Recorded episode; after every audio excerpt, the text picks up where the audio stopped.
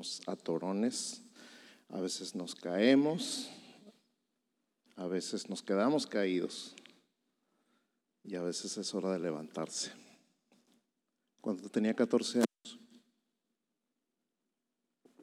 abandoné el violín.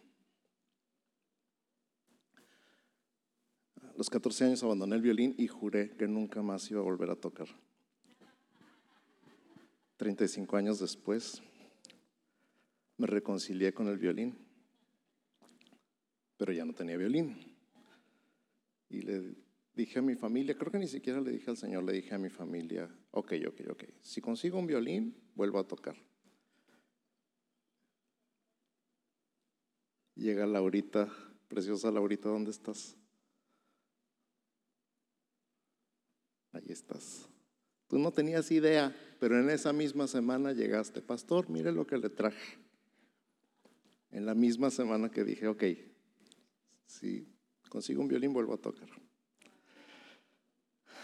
Han pasado meses, gracias por tu paciencia. no es tan fácil volver a tocar después de 35 años. Pero la vida es una carrera, sea corriendo, sea tocando, sea lo que sea que Dios te haya llamado a hacer, estás en una carrera. Sea lo que sea tu llamado, estás en una carrera. Y así como vimos a Hannah corriendo y a su papá cocheándola en los audífonos, así tú y yo estamos corriendo nuestra carrera.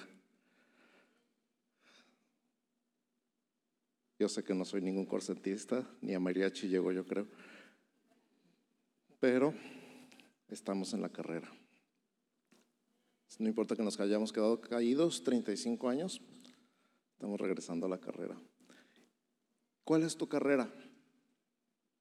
¿Cuál es tu carrera? ¿Cuál es tu llamado? ¿Cuál es tu propósito en la vida? ¿Qué es lo que Dios te ha dicho? ¿De qué se trata tu vida? ¿En qué estás corriendo o hacia dónde estás corriendo? ¿Cuál es tu meta? ¿Cuál es tu destino? De eso se trata el mensaje del día de hoy. Así que medita un instante, ¿cuál es tu llamado? ¿Cuál es tu propósito? ¿Cuál es tu destino? ¿Cuál es tu carrera? Empieza por ahí porque tienes una carrera, tienes un llamado, tienes un propósito, tienes un destino. Dios te lo ha dado. Y no importa si has dejado de correr, no importa si te has tropezado, no importa si te has caído, no importa si te has rendido, todavía continúas en la carrera. A lo mejor la, la, has puesto en pausa, a lo mejor te has distraído, a lo mejor dices, no, esto es muy difícil, esto es muy doloroso, esto no es lo que yo quería. Pero la carrera continúa, porque la carrera termina el día que lleguemos al cielo. Así que tú sigue corriendo, tú sigue corriendo. Amén.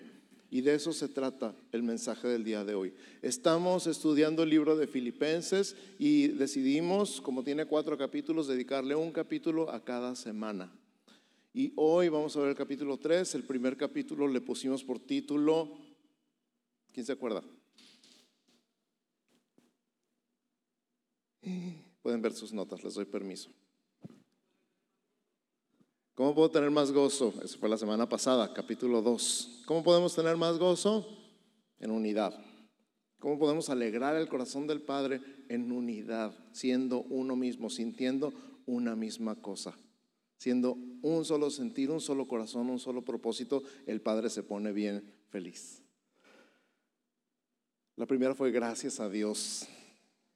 Gracias a Dios. Y dice Pablo al principio de Filipenses, doy gracias a Dios cada vez que me acuerdo de ustedes. Cada vez que me acuerdo de ustedes. Hay mil cosas por qué darle gracias a Dios. De una que me acuerdo yo del mensaje porque es el versículo, uno de los versículos favoritos del pastor Abel, es que el que comenzó vosotros la buena obra, la perfeccionará hasta el día de Cristo. Que nadie se va a quedar a medio salvar. Él empezó a trabajar contigo y no se va a rendir hasta que termine.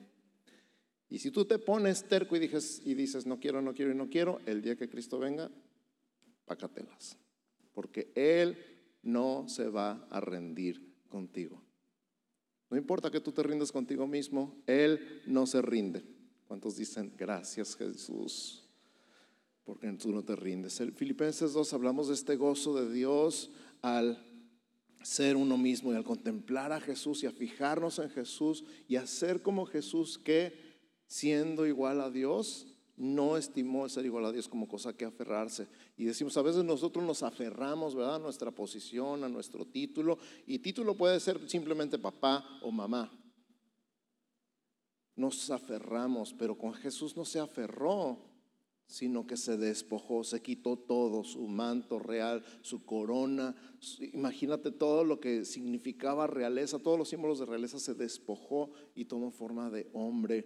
Ya eso era un sacrificio, pero no fue suficiente para él, tomó forma de siervo y lavó los pies de sus discípulos y fue obediente hasta la muerte y muerte de cruz.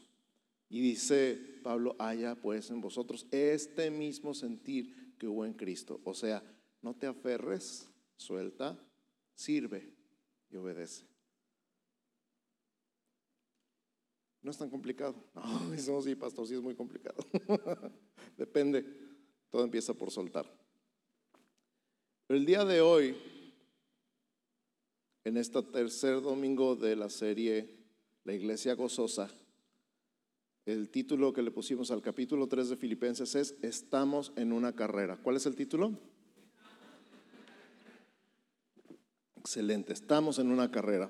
Y nuestro versículo de la semana precisamente es Filipenses 3:14, prosigo a la meta, al premio del supremo llamamiento de Dios en Cristo Jesús. Repítelo una vez más conmigo, por favor. Prosigo a la meta al premio del supremo llamamiento de Dios en Cristo Jesús. Por eso digo que estamos en una carrera, porque hay una meta y tú y yo proseguimos a la meta. No importa si ya nos paramos, no importa si nos rendimos, nadie está descalificado hasta que termina la carrera. Así que sigue corriendo.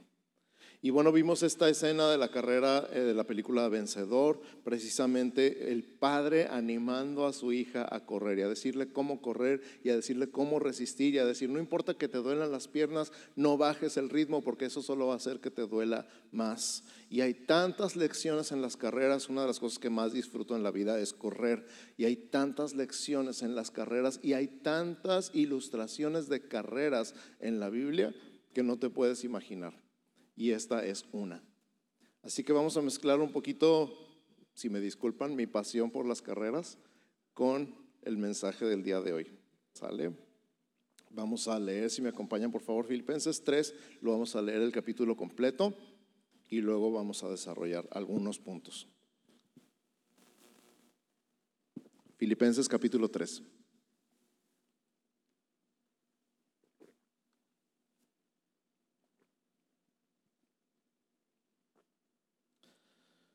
¿Ya lo tienen? Es todo. Por lo demás, hermanos míos, gozaos en el Señor. A mí no me es molesto el escribiros las mismas cosas y para vosotros es seguro. Guardaos de los perros, guardaos de los malos obreros, guardaos de los mutiladores del cuerpo, porque nosotros somos la circuncisión, los que en espíritu servimos a Dios y nos gloriamos en Cristo Jesús, no teniendo confianza en la carne. Aunque yo tengo también de qué confiar en la carne. Si alguno piensa que tiene de qué confiar en la carne, yo más, circuncidado al octavo día, del linaje de Israel, de la tribu de Benjamín, hebreo de hebreos, en cuanto a la ley fariseo, en cuanto al celo perseguidor de la iglesia, en cuanto a la justicia que es en la ley irreprensible. Pero cuantas cosas eran para mi ganancia, las he estimado como pérdida por amor de Cristo.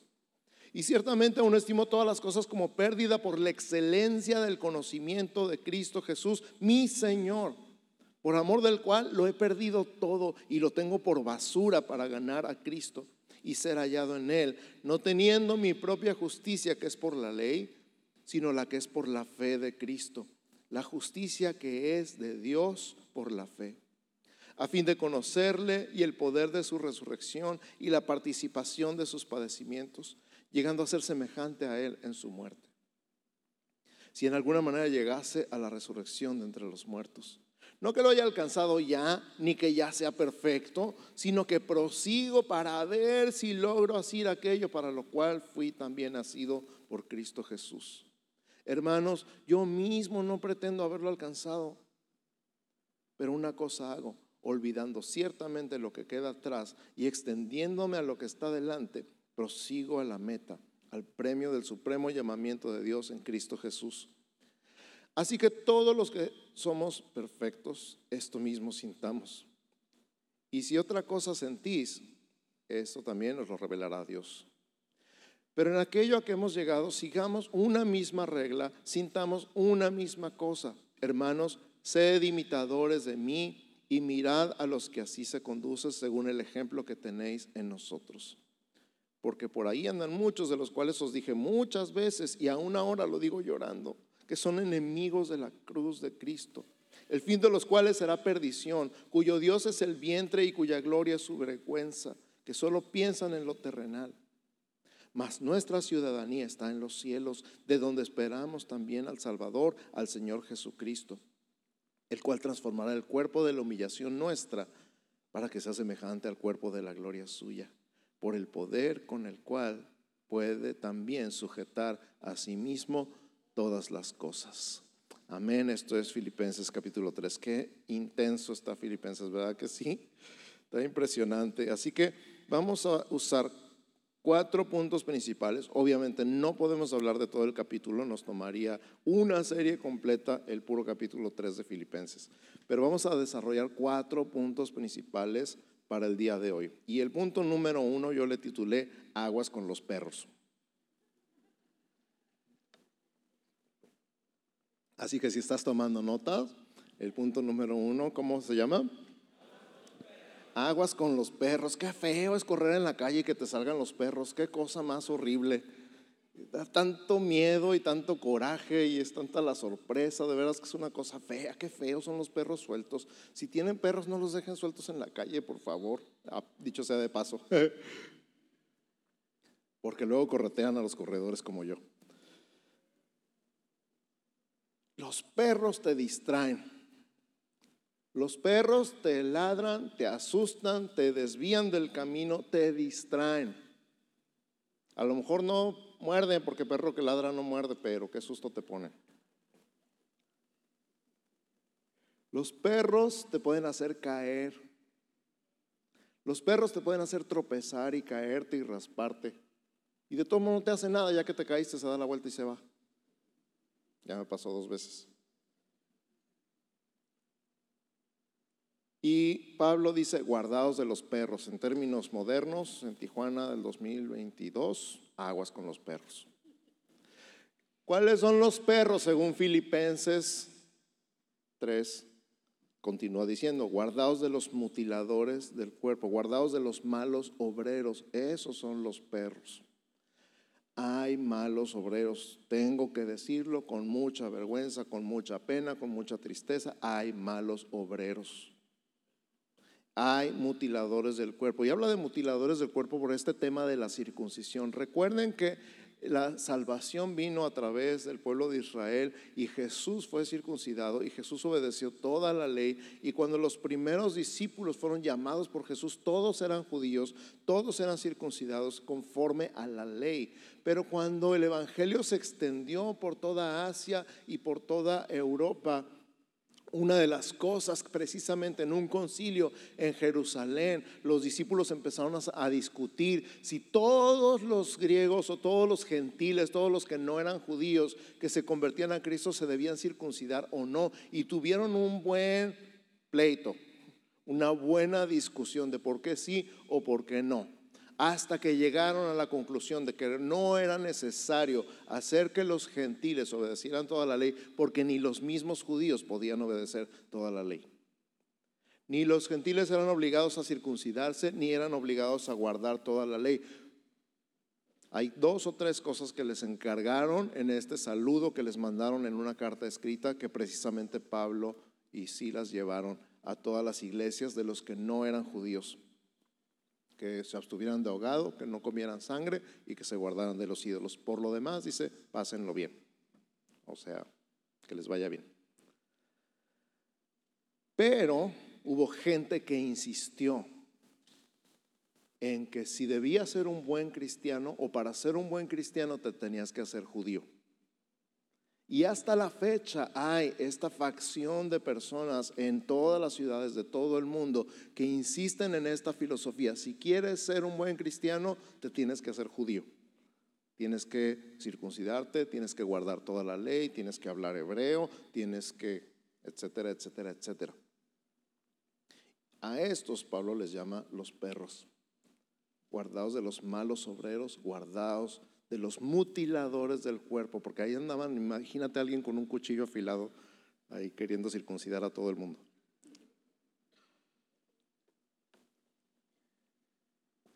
Algo así medio brutal. Y luego dice él, porque nosotros somos la circuncisión. Ya no está hablando de una circuncisión física, está hablando de una circuncisión espiritual, porque la circuncisión era señal de un pacto. Y nosotros, tú y yo, estamos en un nuevo pacto. Di conmigo, nuevo pacto. Entonces ahora nosotros somos la circuncisión y, y lo aclara los que en espíritu servimos a Dios y nos gloriamos en Cristo. No teniendo confianza en la carne. Y este es el tema de la circuncisión, no teniendo confianza en la carne. Aquellos creían que estaban más cerca de Dios por lo que habían hecho en su carne. Escucha, aquellos creían que estaban más cerca de Dios por lo que habían hecho en su carne. Ahora, todo el libro de Gálatas se refiere a esta diferencia entre la carne y el espíritu, precisamente, y este tema de confiar en la carne. Y Pablo dice, yo también tengo que confiar en la carne y más. ¿Qué es la carne para ti y para mí? En Gálatas recordamos esta parte de, Gálatas 5, ¿verdad? De las obras de la carne. ¿Se acuerdan cuáles son las obras de la carne? ¿Cuáles son? Muy feas. y toda esa lista de cosas horribles. Por cierto, entre las cuales están los celos. Ahí les encargo. Sin embargo, cuando está hablando Pablo aquí en Filipenses de la carne, no está hablando de las obras de la carne, está hablando de todo lo bueno que tú creas que puedes hacer sin Dios. Está hablando de todo lo bueno que tú creas que puedes hacer sin Dios. Esa es la confianza en la carne. Y hay mil cosas que puedes hacer en la carne. No sé si sabías, pero se puede ministrar en la alabanza en el espíritu o se puede ministrar en la carne. Se puede predicar en el espíritu y se puede predicar en la carne. Se puede dar una clase de escuela dominical o en un grupo pequeño en el espíritu o se puede hacer en la carne. ¿Cuál es la diferencia? Una dependes del Espíritu Santo y en la otra dependes de tu talento, tus habilidades, tus emociones, tus pensamientos, tus estudios. Eres tú el que está enseñando, no el Espíritu Santo. Eres tú el que está moviendo las emociones de las personas cuando tocas o cantas y no el Espíritu Santo. Cuando una persona está apelando a las emociones o al intelecto más que al Espíritu, está moviendo en la carne. Y cuando tú y yo nos movemos por emociones, nos estamos moviendo en la carne. Cuando tú y yo nos movemos de acuerdo a nuestro gran intelecto y nuestra gran lógica y nuestra gran manera de ver y estudiar y analizar las cosas, nos estamos moviendo en la carne. Todo lo bueno que puedas hacer sin Dios está en la carne. ¿Estamos de acuerdo? Entonces hay gente que dice que puedes hacer cosas buenas sin depender de Dios. Esos son los perros. Te quieren distraer, te quieren hacer tropezar, te quieren hacer caer, te quieren hacer confiar en la carne en lugar de confiar en Dios. ¿Estamos bien? Número dos, aligérate. Di conmigo, aligérate. El número uno fue aguas con los perros. El número dos, cuando estás corriendo una carrera, es súper, súper, súper importante ir ligero. Aligérate. Hay cosas que estorban, hay cosas que pesan. Cuando empezaba yo a correr, que todavía no sabía cómo este tema del agua, controlar el agua, corría con una botella de un litro de agua. Y, y, es bastante incómodo traer cargando una botella de un litro de agua mientras corres. Pero todavía no sabía yo cómo aguantar una distancia sin tomar agua. Estaba yo tomando mi agüita y corriendo, hasta que ya llegaba el momento donde quería aventar la botella por donde fuera, pero necesitaba el agua. Entonces es complicado. Y luego, no, pues qué tal si me da frío, entonces me voy a amarrar un suéter a la cintura por si me da frío. Eh, y al rato el suéter te está estorbando porque se te viene cayendo y, y dices, ¿qué rollo? O al contrario, traes el suéter puesto y resulta que empiezas a sudar y tú no sabías que ibas a sudar y al rato no sabes qué hacer con el suéter o la chamarra. Te pesa, te estorba. Te pones la mochila que porque para cargar peso, que no sé qué, que por si necesito algo, y ahí traes un plátano, un chocolate, el agua, el suéter, y al rato no sabes qué hacer con la mochila porque te pesa, te estorba. Y el consejo es aligérate, quítate todo lo que te pesa, quítate todo lo que te pueda frenar, quítate todo lo que te estorbe, quítate todo lo que te haga más lento. ¿Qué es eso? Escucha a Pablo, Filipenses 3, 7 al 9. Pero cuantas cosas eran para mí ganancia, las he estimado como pérdida por amor de Cristo. Y ciertamente aún estimo todas las cosas como pérdida por la excelencia del conocimiento de Cristo Jesús, mi Señor, por amor del cual lo he perdido todo y lo tengo por basura para ganar a Cristo y ser hallado en Él, no teniendo mi propia justicia. Esa es la que te pesa. Esa es la que te estorba. Esa es la que te hace más lento cuando te sientes tan bueno. No teniendo mi propia justicia que es por la ley, sino la que es por la fe de Cristo, la justicia que es de Dios por la fe. Entonces, si lo pudiera poner, resumir en una sola frase, sería esta todo lo bueno que yo pueda hacer me estorba. Todo lo bueno que yo pueda hacer me estorba. Te voy a poner un ejemplo. Cuando te pasa algo y dices, ¿por qué, Dios mío, qué hice para merecer esto? Si yo, ¿qué? Si yo soy tan bueno, si yo no hago nada malo, si yo no tomo, no fumo, no bailo, no veo los Simpson. Porque a mí, ¿alguna vez has dicho algo así? Tu bondad, tu justicia, tu propia justicia te estorba, te pesa, te hace lento. Estás dependiendo de ti, no estás dependiendo de Dios. Así que aligérate, quítate todo ese rollo de por qué a mí y sigue corriendo. Quítate todo lo que te pesa, quítate todo lo que te estorba, quítate todo este rollo de yo soy tan bueno o no soy tan malo, porque a veces para no vernos tan mal, en lugar de decir yo soy muy bueno, dices yo, no soy tan malo. Y hay mucha gente que me dice, bueno, yo no soy tan malo como un Hitler. Y les digo, pero tampoco eres tan bueno como un Jesús. Ah, no, pues sí, sí, depende con quién te compares, pues vamos a compararnos con Jesús a ver qué show pero esa comparación no nos gusta, ¿verdad?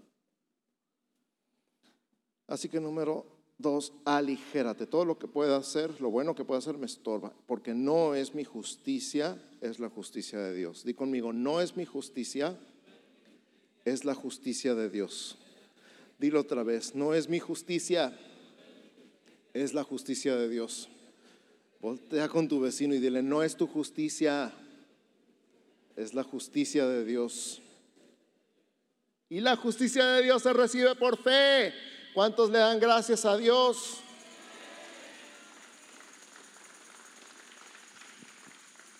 Gracias Jesús que tu justicia se recibe por fe. Así que número uno, aguas con los perros. Número dos, aligérate. Número tres, le puse con la mente en la meta. Con la mente en la meta. Porque, ay, cuando anda uno corriendo y ves el camino, sobre todo si estás en una carrera, por esta pasión que me ha dado por correr y, por la gracia de Dios he tenido la fuerza suficiente para completar tres maratones, cinco medios maratones y varias carreras de cinco y diez kilómetros. Qué feo es cuando te enfocas en el camino nada más. Cuando dices, ay, ¿cuánto falta? Y tú más ves y no, estoy bien lejos y no. Es lo peor que puedes hacer. Ah, ya estoy bien cansado, yo no sé para qué me metí en esto, quién me manda, quién me puso una pistola en la cabeza para apuntarme en esta mugre carrera. Estás en el peor momento para quejarte, estás a media carrera. ¿Qué tienes que hacer? Tienes que pensar en la meta. Ya mero llego a la meta, ya me falta menos, ya casi. Aprendes a disfrutar el camino sabiendo que te falta menos para la meta. Y sí, llegas, tarde o temprano llegas. Y tarde o temprano vamos a llegar, pero es muy importante, tú y yo nos enfoquemos en la meta. Voltea con tu vecino y dile, enfócate en la meta. Enfócate en la meta. Y aquí está la meta, Filipenses 3, 10 al 14. Filipenses 3, 10 al 14 dice, a fin de conocerle y el poder de su resurrección. Ahí está la meta. Y la participación de sus padecimientos llegando a ser semejante a él en su muerte. Si en alguna manera llegase a la resurrección de entre los muertos, no que lo haya alcanzado ya, ahí está, no ha llegado a la meta, ni que ya sea perfecto. ¿Alguien cree que ya es perfecto? Espero que no. ya me perdí. Ni que sea perfecto, sino que prosigo para ver si logro asir aquello para lo cual fui también nacido por Cristo Jesús. Qué, qué, padre pensamiento. Primero Jesús me asió. ¿Sí saben qué es asir? Agarrar, así como fuerte. Como cuando alguien se está cayendo y lo agarran. ¿Han visto esas películas donde está a punto de zafarse del último pelo que tiene y llega una mano y lo hace. Asir. Primero fui asido por Cristo. Y lo dice, yo me estiro para ver si logro asir. Es como cuando están así con una sola mano, los están agarrando y los estira para agarrarse con la otra. Y ya, ya la armó. Para ver si logro asir aquello para lo cual fui asido por Cristo. Hermanos, yo mismo no pretendo haberlo ya alcanzado, pero una cosa hago olvidando ciertamente lo que queda atrás y extendiéndome a lo que está adelante, prosigo a la... Gracias. Prosigo a la meta. Al premio del supremo llamamiento de Dios en Cristo Jesús. Entonces, tres frases de esta lectura, de este pedacito. Número uno, olvidando lo que queda atrás. Lo que queda atrás es mi recorrido. Lo que queda atrás es mi recorrido. No, yo tengo 30 años en la iglesia, yo soy pastor desde hace quién sabe cuántos años, ya perdí la cuenta. Yo, por los años que he vivido y por los años que tengo en la iglesia y por los años que tengo en el ministerio, ya debería. Pues sí, ya deberías. Y luego, olvídate del recorrido, olvídate del recorrido, olvídate del recorrido. Olvídate de, ay, ya cuánto llevo y cuánto me extiendo, prosigo a la meta, al premio. Y el premio es la transformación completa, ser enteramente igual que Cristo. Llegar a la meta es llegar a Jesús. Llegar a la meta es llegar al cielo y saber que no me falta nada, que no me sobra nada, que tengo todo lo que Jesús quiso que tuviera porque el plan de Dios es muchos hijos iguales a su Hijo. El propósito eterno de Dios es tener muchos hijos iguales a Jesús. Y ahí va, trabajando contigo. Y ahí va, trabajando conmigo. Y sigue trabajando y seguirá trabajando, porque Él no se rinde, porque el que empezó la buena obra en vosotros, la terminará, la perfeccionará. ¿Cuándo? El día de Cristo, o sea, el de que Cristo venga.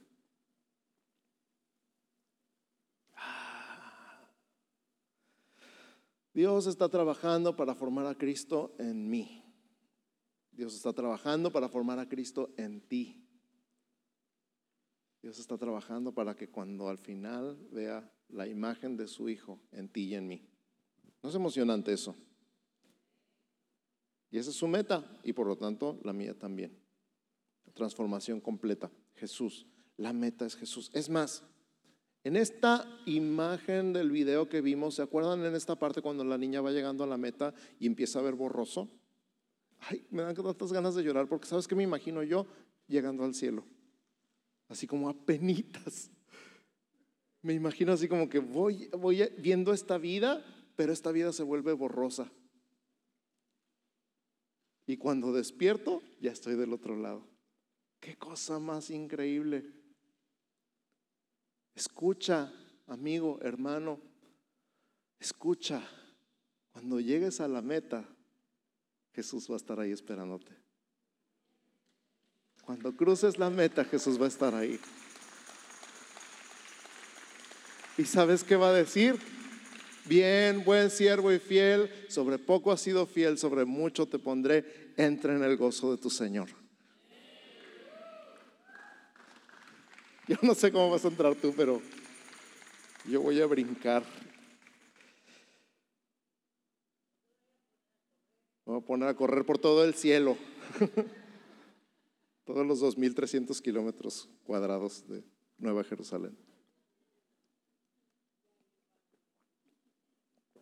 Cuando llegué a la meta.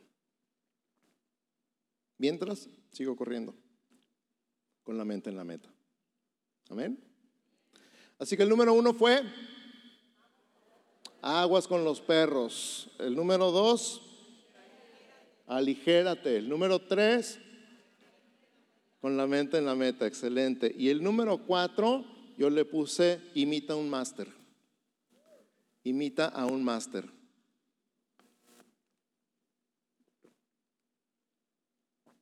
Entre todas mis anécdotas de maratones y medios maratones, mi primer maratón fue muy chistoso. Obviamente no tenía yo idea de lo que iba. Corrí un medio maratón, me fue bien, hice dos horas. Dije, ay, pues está padre, el otro nomás es el doble. Pues nomás es el doble, pues ya corrí 21, que bueno, corro 42. Me estaba muriendo. Me estaba muriendo. En el kilómetro 30 hay algo que le llaman los corredores chocar con pared. Ya sé por qué dicen chocar con pared. Vas corriendo y literalmente parece que chocas con una pared. ¿Qué pasa en el cuerpo? Ya te acabaste todas tus reservas. Todos los carbohidratos que comiste ya se acabaron.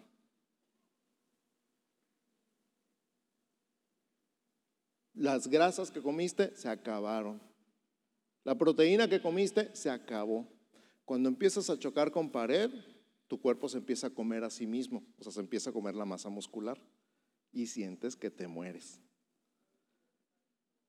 sí, yo no sé por qué me gusta hacer esas cosas. Ya para el segundo y el tercer maratón aprendí que tienes que chocar con pared y seguir corriendo. Por eso esta niña le dice a su papá, tu mente está a cargo. Dile a tu cuerpo que tu mente está a cargo. ¿Por qué? Porque el cuerpo y la mente te gritan, ya, párale. Y tú dices, Nel. Sigo corriendo. ¿Qué me pasó en mi primer maratón? Una persona que es una eminencia en el mundo del atletismo en Tijuana, se llama Héctor Flecha Hernández, me vio que estaba yo corriendo, que ya me estaba muriendo, que iba arrastrando los pies y se puso a correr a mi lado. El tipo es un coach que tiene cientos de discípulos en el tema de, las carreras, y se puso a correr conmigo. Él había llegado hacía tres horas a la meta. O él ya estaba celebrando, ya se había bañado y cambiado y estaba comiendo en un restaurante ahí en la zona del río y me vio que me estaba muriendo. ¿Sabes qué hizo? Dejó su bebida y se puso a correr conmigo los últimos cinco kilómetros me fue animando, me fue diciendo, no te rindas, sube el paso, abre el compás, mira para enfrente, no te jorobes, ponte derecho, los últimos cinco kilómetros. Y él iba como si nada, o sea, él iba platicando, se podía haber tomado su Coca-Cola todavía y como, él, nada, no tenía ningún problema. Pero él es un máster en el tema.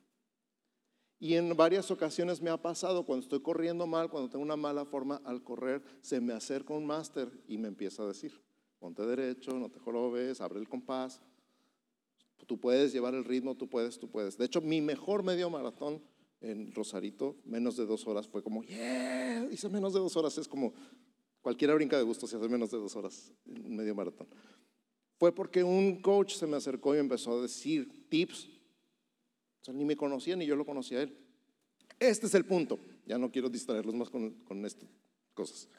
Siempre, siempre, siempre, siempre Dios te va a poner un máster cerca. Siempre, siempre, en esta carrera de la vida, en esta carrera donde tú y yo estamos corriendo, en esta carrera donde tenemos un llamado y tenemos un propósito y tenemos un destino y tenemos algo que Dios nos está poniendo a hacer aquí en la tierra, en lo que llegamos al cielo, siempre va a haber un máster cerca de ti, siempre. Identifícalo porque ese máster te va a decir, ánimo, si se puede, levántate, no te dejes caer, ándale, vamos, lleva el paso. No te rindas. Y tú no le digas, déjame en paz. Ah, ¿cómo mueles? Imita a un máster. Cuando un máster corre al lado tuyo, puedes llegar a sentir lo mismo. Esa vez del flecha, yo no sé de dónde saqué energía, pero lo vi y le pude aguantar el paso que me estaba marcando. Yo sentí que ya no podía dar más, pero él me hizo sentir que podía. Y lo pude imitar y pude seguir su ejemplo. Escucha lo que dice Pablo en Filipenses 3, 16 y 17. Pero en aquello a que hemos llegado, sigamos una misma regla, sintamos una misma cosa. Hermanos, sed imitadores de mí. Y mirad a los que así se conducen según el ejemplo que tenéis en nosotros. Esto está tan bueno que lo voy a volver a leer. Pero en aquello a que hemos llegado, sigamos una misma regla, sintamos una misma cosa. Hermanos, sed imitadores de mí y mirad a los que así se conducen según el ejemplo que tenéis en nosotros. Amados hermanos, Dios en su infinito amor, en su infinita gracia y en su infinita misericordia siempre les va a poner a un máster cerca. A alguien a quien puedan seguir su ejemplo, a alguien a quien puedan imitar. Así como al principio dijimos aguas con los perros, esos que te quieren distraer y sacar del camino y hacer tropezar y caer, siempre va a haber másters cerca. Encuentra tu máster y síguelo. Sigue su ejemplo. Amén.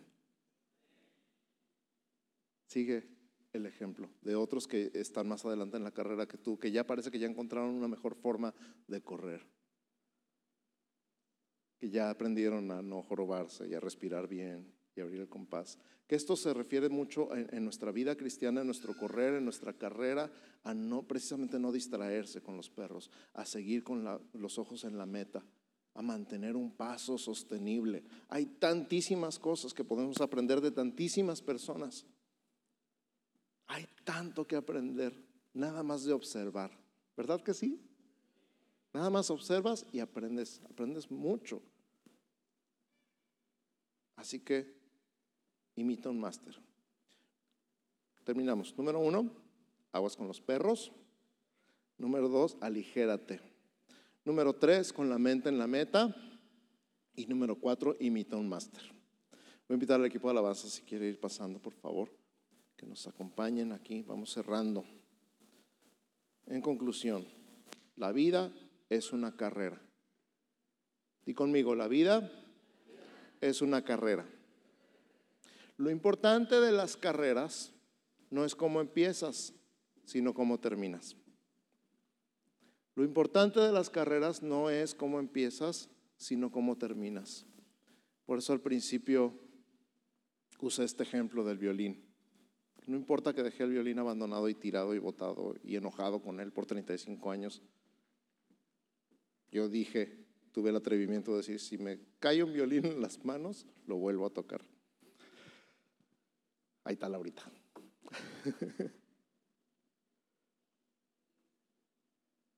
¿Cuál es tu violín?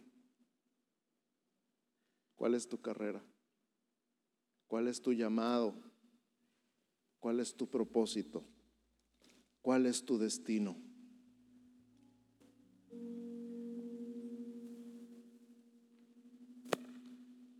Aquí en la tierra, porque allá en el cielo está la verdadera meta. Y en la meta está Jesús esperando. ¿Qué cosa más maravillosa va a ser cruzar la meta?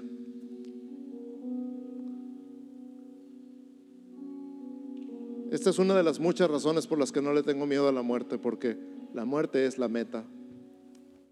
Llegar a la muerte es llegar a cruzar la meta.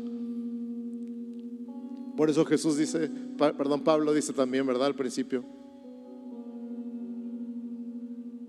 Para mí el vivir es Cristo y el morir es ganancia.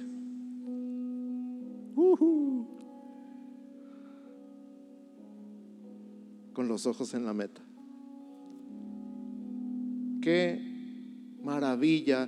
Puedes visualizar la meta y puedes visualizar a Jesús del otro lado de la meta. Puedes visualizarlo con una corona de victoria, puedes visualizarlo con una medalla de oro, puedes visualizarlo sonriendo y esperándote, listo para colocarte esa medalla en tu cuello. Puedes ver a Jesús colgándote una medalla y diciendo, bien, buen siervo y fiel. Sobre poco has sido fiel, sobre mucho te pondré. Entra en el gozo de tu Señor. ¿Puedes ver a Jesús en la meta? ¿Sí o no? Excelente. Nunca olvides esa imagen. No dejes que los perros te distraigan. No cargues tu propia justicia. Y pon tus ojos en la meta. Si sientes que pierdes el paso, si sientes que te cansas, si sientes que, que como que ya no aguantas, busca un máster y corre con él.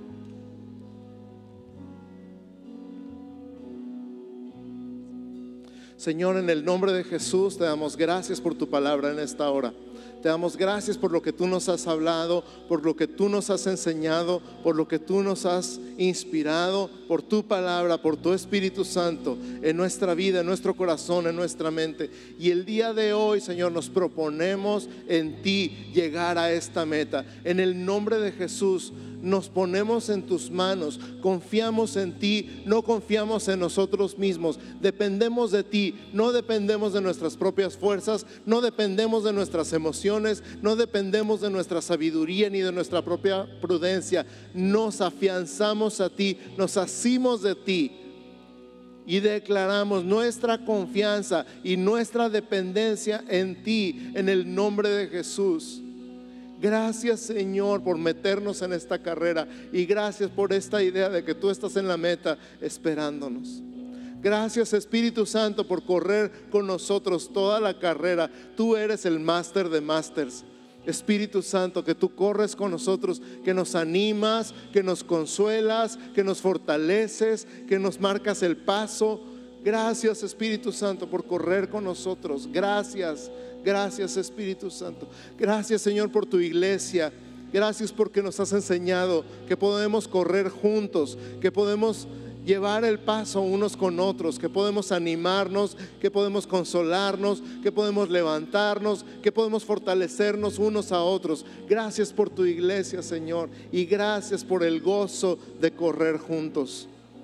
Gracias en el nombre de Jesús. Gracias, Señor, en el nombre de Cristo Jesús. Gracias Señor. Ya estamos terminando. Samantha no está aquí, ¿verdad? Samantha está allá en su clase. Ok, al ratito oramos por ella entonces al final. Quiero nada más, antes de declarar la bendición sobre ustedes, recordarles, animarles. Este sábado tenemos nuestra cena de papás con hijas. Esta cena es una vez al año. Una vez al año las niñas de todas las edades, de dos años, igual que las de 20, igual que las de 50, que tienen su papá, pueden invitarlo a una cena de gala. Y los papás que tienen hijas de cualquier edad, solteras o casadas, pueden invitar a sus hijas a una cena de gala, una cena con papá, una cena donde platicamos cómo es una relación sana de padres e hijas. Tengo el privilegio de compartir la palabra ese día junto con mi hija Javi y vamos a estar platicando ese día cómo es una relación sana de padre e hija cómo se ve. Y allá atrás están levantando el letrero, volteen atrás a su izquierda. Ahí está Juanito que ya casi quiere brincar para que lo vean. apúntense con Juanito para este sábado. Hoy es la última oportunidad de inscribirse, de inscribir a tu papá o de inscribirte tú con tu hija. Iglesia, en el nombre de Jesucristo de Nazaret, que el Señor te bendiga y te guarde Que el Señor haga resplandecer su rostro sobre ti y tenga de ti misericordia. Que el Señor alce sobre ti su rostro y ponga en ti paz. En el nombre de Jesús. Amén. Amén y amén. Buenas tardes a todos. Bendiciones.